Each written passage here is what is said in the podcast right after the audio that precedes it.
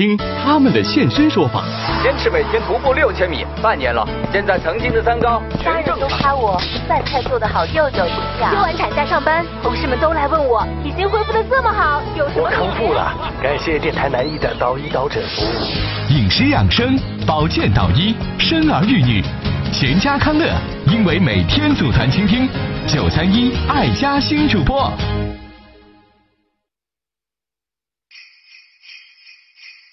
It's the most beautiful time of the year. Lights fill the streets, spreading so much cheer. I should be playing in the winter snow, but I'ma be under the. 十二月四号早晨的六点钟，各位早安，这里是九三一爱家新主播，我是宁宁。每个工作日早间的六点钟到七点半，都有我们在这里陪伴着您。爱家新主播。在节目当中，更多的是探讨跟健康相关的话题，而实际上林林总总的健康话题汇总起来，你就会发现，好像跟我们的家庭生活、社会生活是紧密相关的。所以说，在节目当中，我们总是说我们在用健康说事儿，也在说一些健康的事儿。当您有类似的烦恼，或者是有这样的问题想要跟我们进行探讨的时候呢，不要忘记了我们的联络方式，找到南艺，他的微信、短信、电话幺八零九四个八七四六，幺八零九四个八七四六。当您在疾病方面、健康方面，还有家庭关系方面，呃，饮食啊、食物选择方面有一些问题，您可以通过这个微信号码来找到他。呃，所有年龄段的问题，包括大连本地的导医导诊的信息，都可以请他来帮忙。如果说您在育儿方面有一些问题的话，您也可以来找到我。在节目当中呢，我主要是负责跟育儿、孕育相关的话题内容。我的联络方式，您可以在微信当中直接搜索全拼少宁宁。呃，当然了，在我的微信当中，功能非常单一，只针对于孕育相关的话题。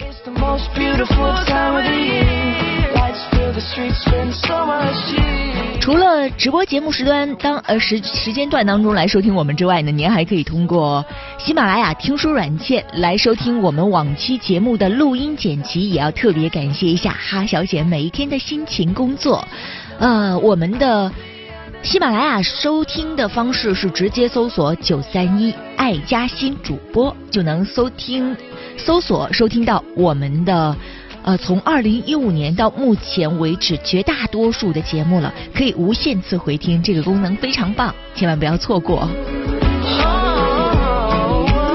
开启节目之前，共同来关注一下今天的天气情况。白天到夜间，大连旅顺多云转晴，早晨到上午有零星小雪。金州、长海、瓦房店、普兰店、庄河、长兴岛晴间多云。渤海、渤海海峡、黄海北部偏北风六级，阵风七到八级。大连市各县市区偏北风五到六级，阵风七级。温度情况，大连地区。今天的最低温度是零下五度，最高温度是零度。旅顺零下六到零度，荆州零下七到零下一度，长兴岛零下八到零下一度，瓦房店零下九到零下一度，普兰店零下十到零下一度，庄河零下十一到零下一度，长海零下五到零度。小宝妈宁宁，宝宝的事情你都知道吗？知道一点点吧。小宝妈宁宁，我告诉你个秘密，宝宝有什么秘密呢？宝宝爱妈妈，妈妈爱宝宝。妈妈爱宝宝，宝宝爱妈妈。辣妈日记。欢迎各位来到辣妈日记，我是小宝妈宁宁。今天我们开篇呢，先跟大家分享一个跟怀孕相关的话题。怀孕带来了女性身体的一系列的变化，比如说激素的这种波动啊，由激素的这种变化波动也会导致身体可能会出现各种各样的状况。在周末的时候呢，在我的微信号小宝妈宁宁当中，有一位准妈妈就咨询了一个问题。当然，在这个问题过程当中呢，她还会有很多的疑惑。我觉觉得这也是呃很典型的问题了所以说今天呢我们会首先跟大家共同来分享一下。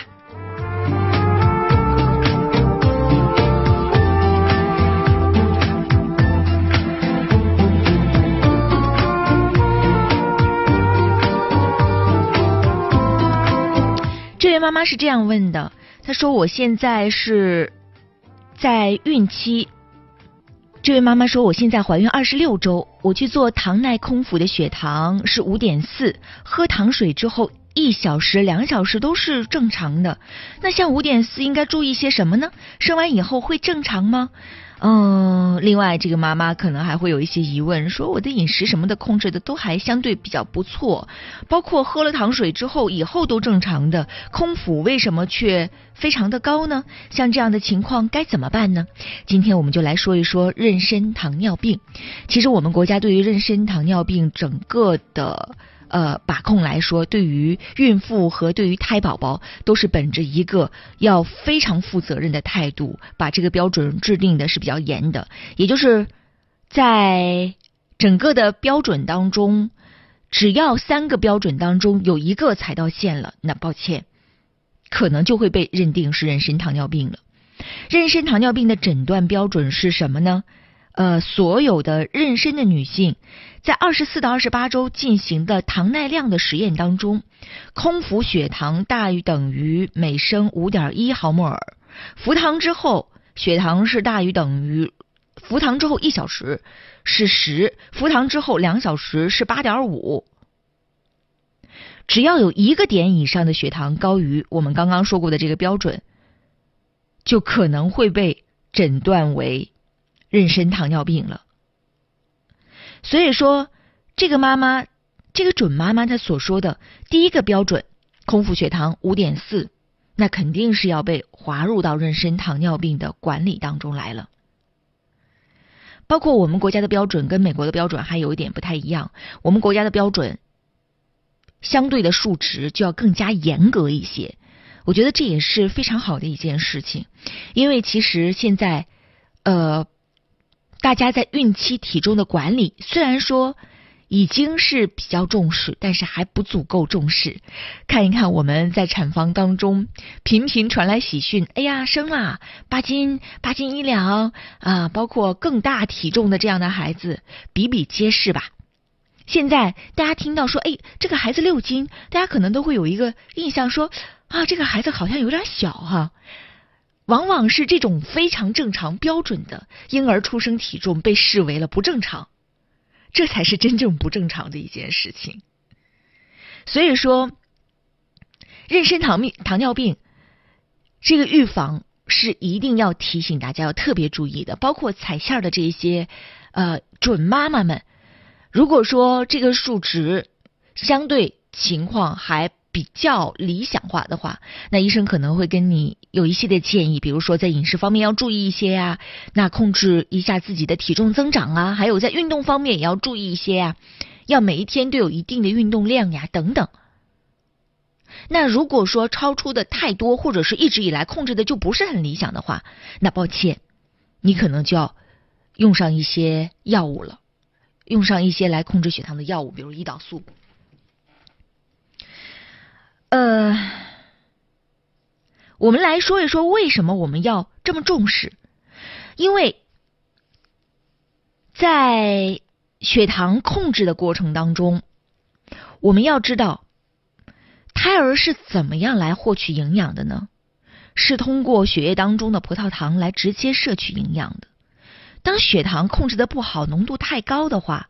那可能就会导致胎儿的胰岛细胞增生，胰岛素分泌就很多。那宝宝出生之后，葡萄糖的来源就中断了。而像宝宝，如果他自己的胰岛素水平比较高，它就会导致出现暂时性的新生儿低血糖。如果说是严重的低血糖没有经过治疗，就会出现比如说像小宝宝吞咽困难呐、苍白啊、颤抖啊、呼吸困难呐这样的低血糖的症状。如果说新生儿低血糖长期没有得到改善的话，就可能跟脑瘫的发生有相应的关系了。而且从整个的妊娠过程来说，不论对于胎宝宝，对于准妈妈，如果说血糖控制的不理想，体重控制的不理想的话，那一系列的损伤，其实在怀孕期间，对于母儿双方就已经造成了。比如像妊娠期糖尿病的准妈妈，发生胎儿畸形啊、围产期的一些风险呐、包括早产的风险呐、小月呃小于胎龄儿这样的风险呢，都是远远高于非糖尿病的妈妈的。而且就妈妈本身来说，就像这位妈妈准妈妈问的那个问题特别好，就像这样的不经过控制，或者是我不在意它会怎么样呢？对于我自己会有什么影响呢？也有数据调查，这会大大增加妈妈产后五到十年患糖尿病的风险。所以说，像妊娠期，刚刚我们说糖尿呃糖耐量的筛查三个标准当中，只有只要有一个踩线儿，就应该拉起红色警报。那具体我们应该怎么样来进行控制呢？单从如果你现在这个数值属于偏高一点，那医生可能会给你一系列的建议，比如要合理的控制能量的摄入。包括有一些妈妈说，我为什么没有吃水果？我这个血糖一直控制的不是很理想呢？其实不光是水果的问题，包括像精米白面这些，其实也都会引起水血糖的大幅度的一个波动。所以，除了要保证足够的能量之外，蛋白质啊、膳食纤维啊、维生素啊，都是需要特别注意的。也就是说，你可以通过。不仅是要控制水果哈，控制精米白面的一个摄入，你可以就是在饮食方面吃一些粗粮啊，吃一些蔬菜呀，选择一些低糖高纤维的水果，但是要控制水果的总量。同时还有就是脂肪的这个摄入，往往是我们忽视的。呃，不要去摄入过多的这种脂肪啊、黄油啊、肥肉之类的，可以适量的吃一些白肉，比如说像鸡肉啊、鱼肉啊。豆制品呐，低脂奶呀，也可以每一天少吃一些富含不饱和脂肪酸的坚果。如果说你的血糖一直控制的不是很好的话，我建议大家就应该看一下专业的营养科医生，让他来评估一下你的饮食，看一下你的饮食结构现在到底是出现了什么问题。大多数妈妈都是因为饮食方面不太理想。会导致血糖控制的不是特别的理想，包括少吃多餐，我怎么样来安排我的餐次？在每一餐次当中，我应该具体吃一些什么？这个营养师、专业的营养师、营养医师会给你一些建议。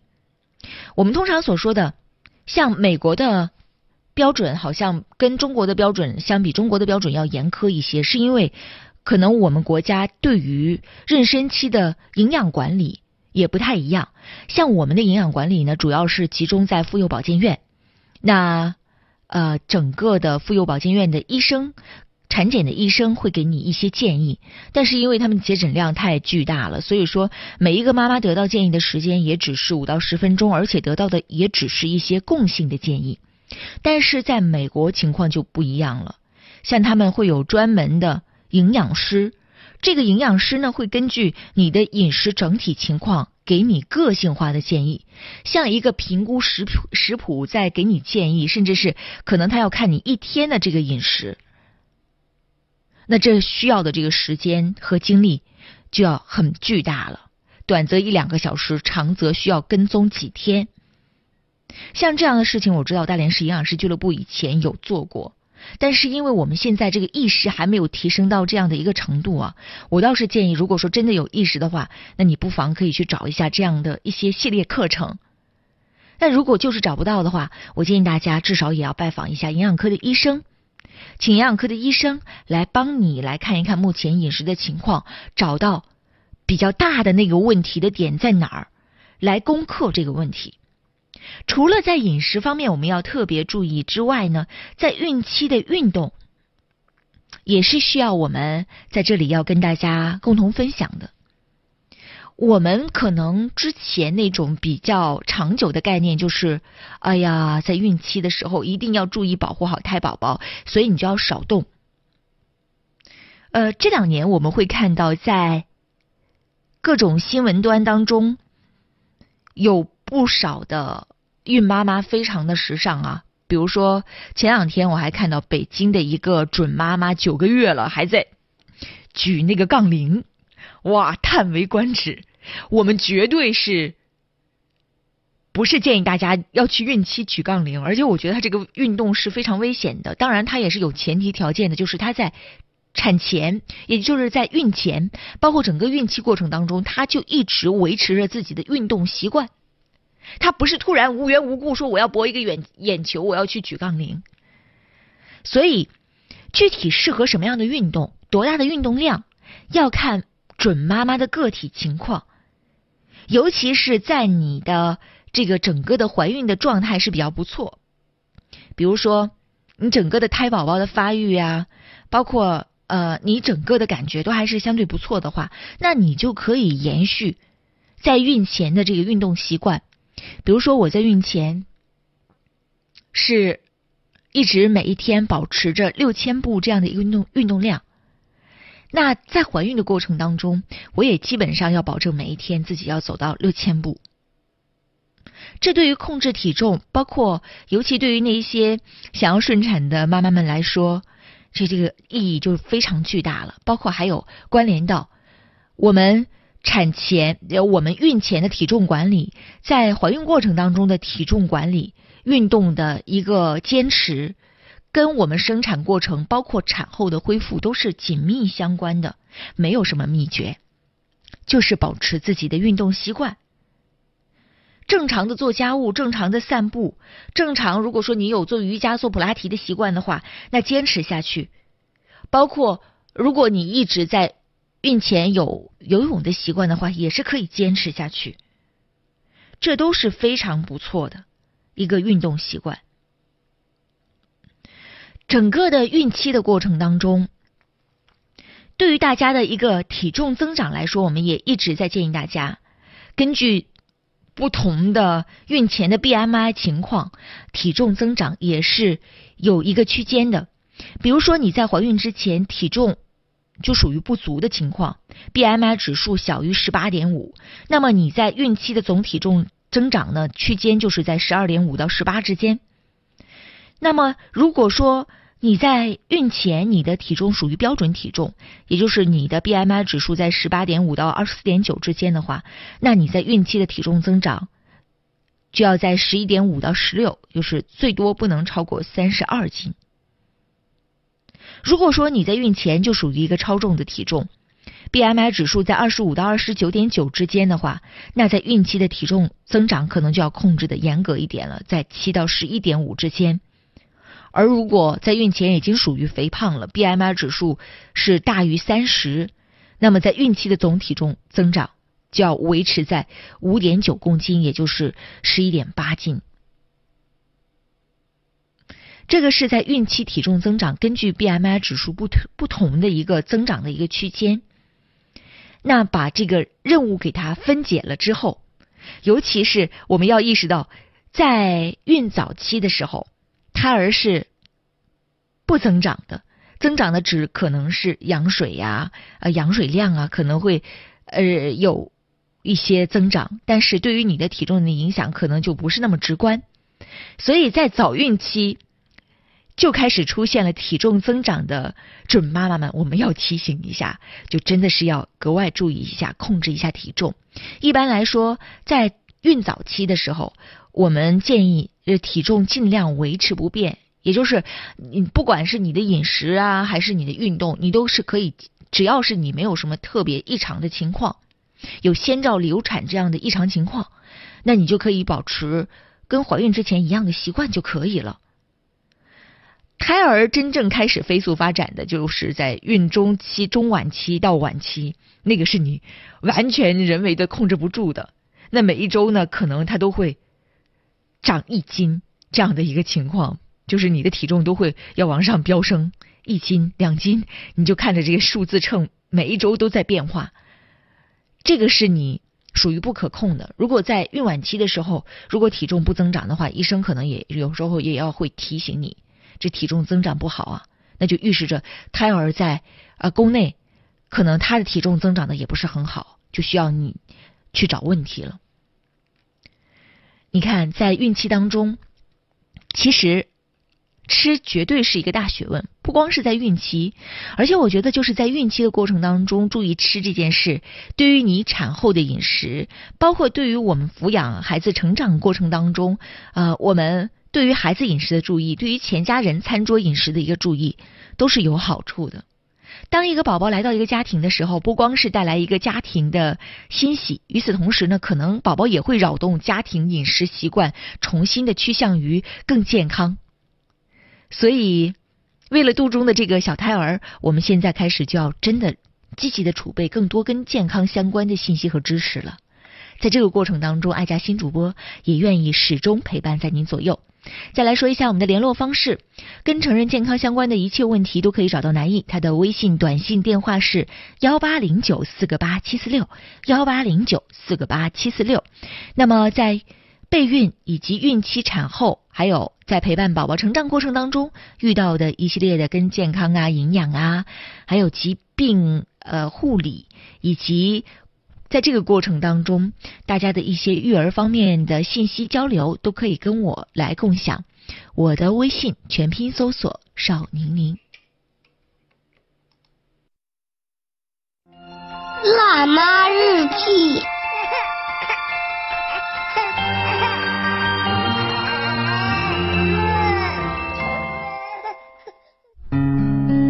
欢迎各位继续回到《辣妈日记》，我是宁宁。接下来我们要跟大家分享一个孩子阅读相关的话题。在我们节目之外呢，我们还会有呃像阅读的团体。我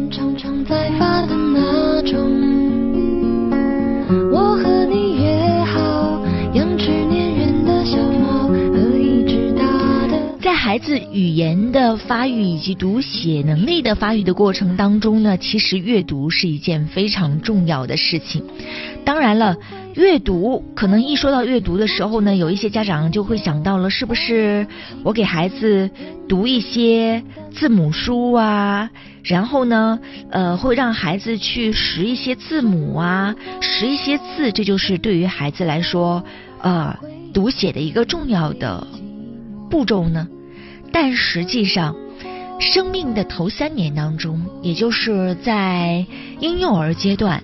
跟孩子一起去玩书，给孩子去读书、探索书，给孩子唱歌呀、听故事啊，呃，跟孩子一起去涂鸦呀，这一些都是语言和读写发展过程当中必不可少的一部分。包括在孩子发育的过程当中，有家长可能就会有各种各样的困惑了。比如说什么时候可以开始给孩子读？比如说给孩子读的过程当中，孩子好像没有在听，我还要不要坚持给他读？嗯，我们跟大家不妨来交流一下。首先就是什么时候可以给孩子读？孩子在胎儿期，我们就可以给孩子读。包括我在爱读群当中也曾经跟大家有分享过啊。就是像胎宝宝在我们肚子当中的时候，其实妈妈说话她是有感觉的，因为不论是这个声音还是这个震动，我想这个小宝宝肯定是会有感觉的。而且曾经也有实验，虽然这个实验它不不具备普及性，但是呢，它也从一定程度上给了我们一个很暖心的提示，就是。像胎宝宝变成小婴儿来到我们身边的时候，妈妈的声音和爸爸的声音，尤其是妈妈的声音是最能安抚他的。为什么呢？科学家就推论说，是因为孩子在肚子当中的时候就总能听到妈妈说话，他能感觉到妈妈声带这个震动的这个频率，所以说在出生了之后，这个声音是最让他感觉到安心的。哇，一听到这儿的话，就感觉心里有一个小蝴蝶在不棱不棱扇动着自己的翅膀，心都要化了。所以要提示一下正在孕期的准妈妈们，还有准爸爸们，一定要抓住机会，在孩子在我们肚中的时候，其实十几周开始他就应该是有了听力。我们就可以不断的跟他说话，可以在日常生活当中把我们日常正在做的事情说给宝宝听。当然了，啊，爸爸会说啊，我实在是不知道我说什么给他听。那你可以给他读故事，包括我们在绘本群当中有推荐过那些特别。呃，能够向孩子表达爱的故事，尤其对于我们呃国人来说，可能我们说爱，对于孩子说爱也是觉得好像是有一点害羞的事情，不知道怎么开口。那好的绘本全都帮我们说了，比如说《猜猜我有多爱你》《一直爱你》《永远爱你》这样的书都是非常棒的，很容易就让我们自然而然的打开心扉，向孩子来说：“我很爱你，我一直爱你，永远爱你。”爱你是从这儿到月亮上，又从月亮上返回来，那么爱，这个就是非常好的书了。当然，这本书呢也比较适合读给大宝宝听。那当宝宝来到我们身边之后，像我们也可以给孩子读一些童谣，因为小宝宝他的注意力就比较的短啊，啊，所以。读很长大段的书，你就会发现孩子很容易，要么眼神跑了，要么他就没有在听。那也没有关系，你可以尝试给孩子唱歌，唱一些童谣，或者是读一些很有意思的、很有节奏感的童诗。对于这种语言节奏的把握，它其实就是早教。早教绝对没有你想象的当中的那么神奇，一定要一个固定的场所、固定的工作人员来帮你来做这件事情。他能做的也只是绿叶红花，永远是孩子最亲近的人，尤其是孩子的爸爸和妈妈。我们给孩子读什么呢？比如说最近我在给小小宝读的，我觉得特别适合给小婴儿读，就是有一本咱们国产童书，叫《好神奇的小石头》。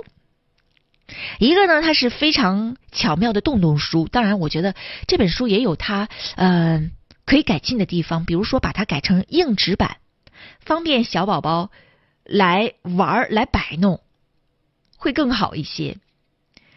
它里边呢，配合上一些非常简单的图文呢，还有咱们民间的脍炙人口的童谣，比如说“小老鼠上灯台，偷油吃，下不来”。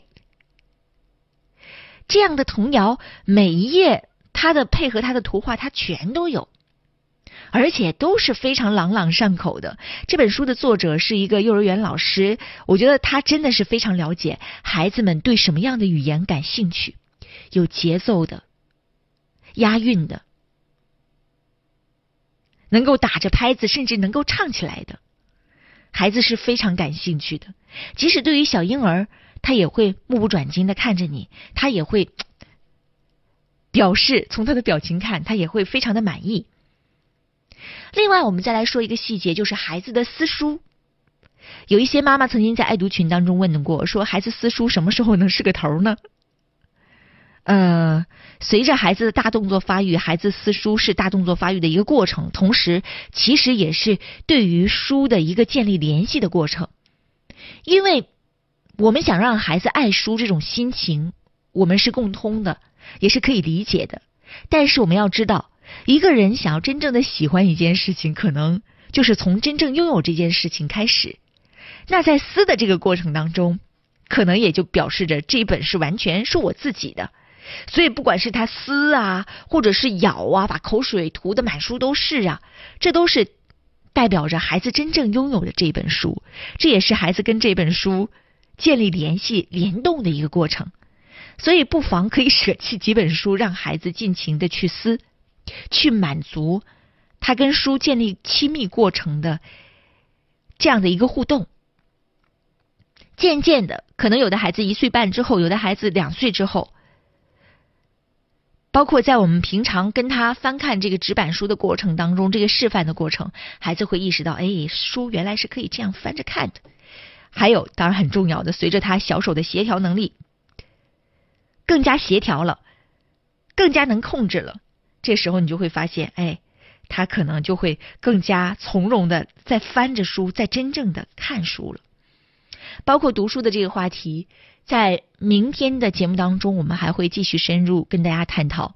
那么我们的爱读群呢，在一八年还会有更多场的活动，包括在上一周，随着消防车吉普达这个绘本在群内的分享，我们还带着孩子们一起去了呃甘井子区呃消防支队的周水子中队，一起去参观了消防车阿高阿蹦，孩子和大人都非常的兴奋。在一八年的时候，这样的活动呢，我们也会经常的带孩子们和爸爸妈妈们一起去分享。去探索。好了，稍事休息一下，马上进入九三一爱家新主播的主体内容时间，稍后见了。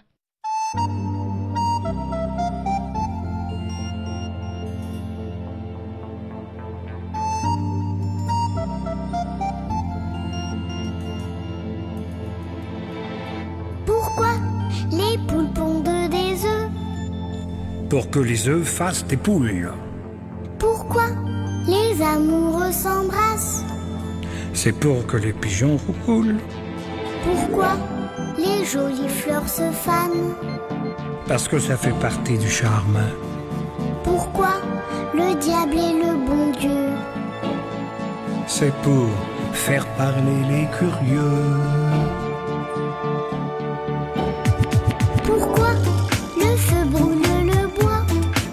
C'est pour bien réchauffer nos corps. Pourquoi la mer se retire? C'est pour qu'on lui dise encore. Pourquoi le soleil disparaît? Pour l'autre partie du décor. Pourquoi le diable est le bon Dieu? C'est pour faire parler les curieux.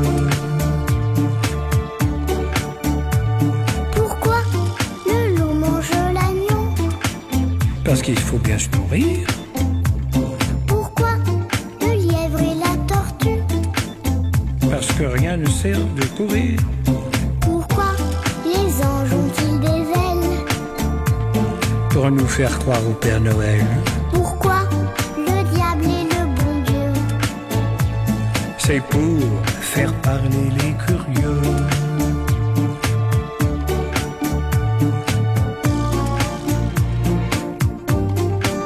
Ça t'a plu notre petit voyage Ah oui, beaucoup. On a vu des belles choses, hein J'aurais bien voulu voir des sauterelles Sauterelles. Pourquoi des sauterelles? Et des libellules aussi. La prochaine fois, d'accord. D'accord. Je peux te demander quelque chose? Quoi encore? On continue, mais cette fois-ci, c'est toi qui chantes. Pas question. S'il te plaît. Non, non et non. Allez, c'est le dernier couplet. Tu crois pas que tu pousses un peu le bouchon? Pourquoi notre cœur fait tic-tac? Parce que la pluie fait flic-flac. Pourquoi le temps passe si vite? Parce que le vent lui rend visite. Pourquoi tu me prends par la main? Parce qu'avec toi, je suis bien.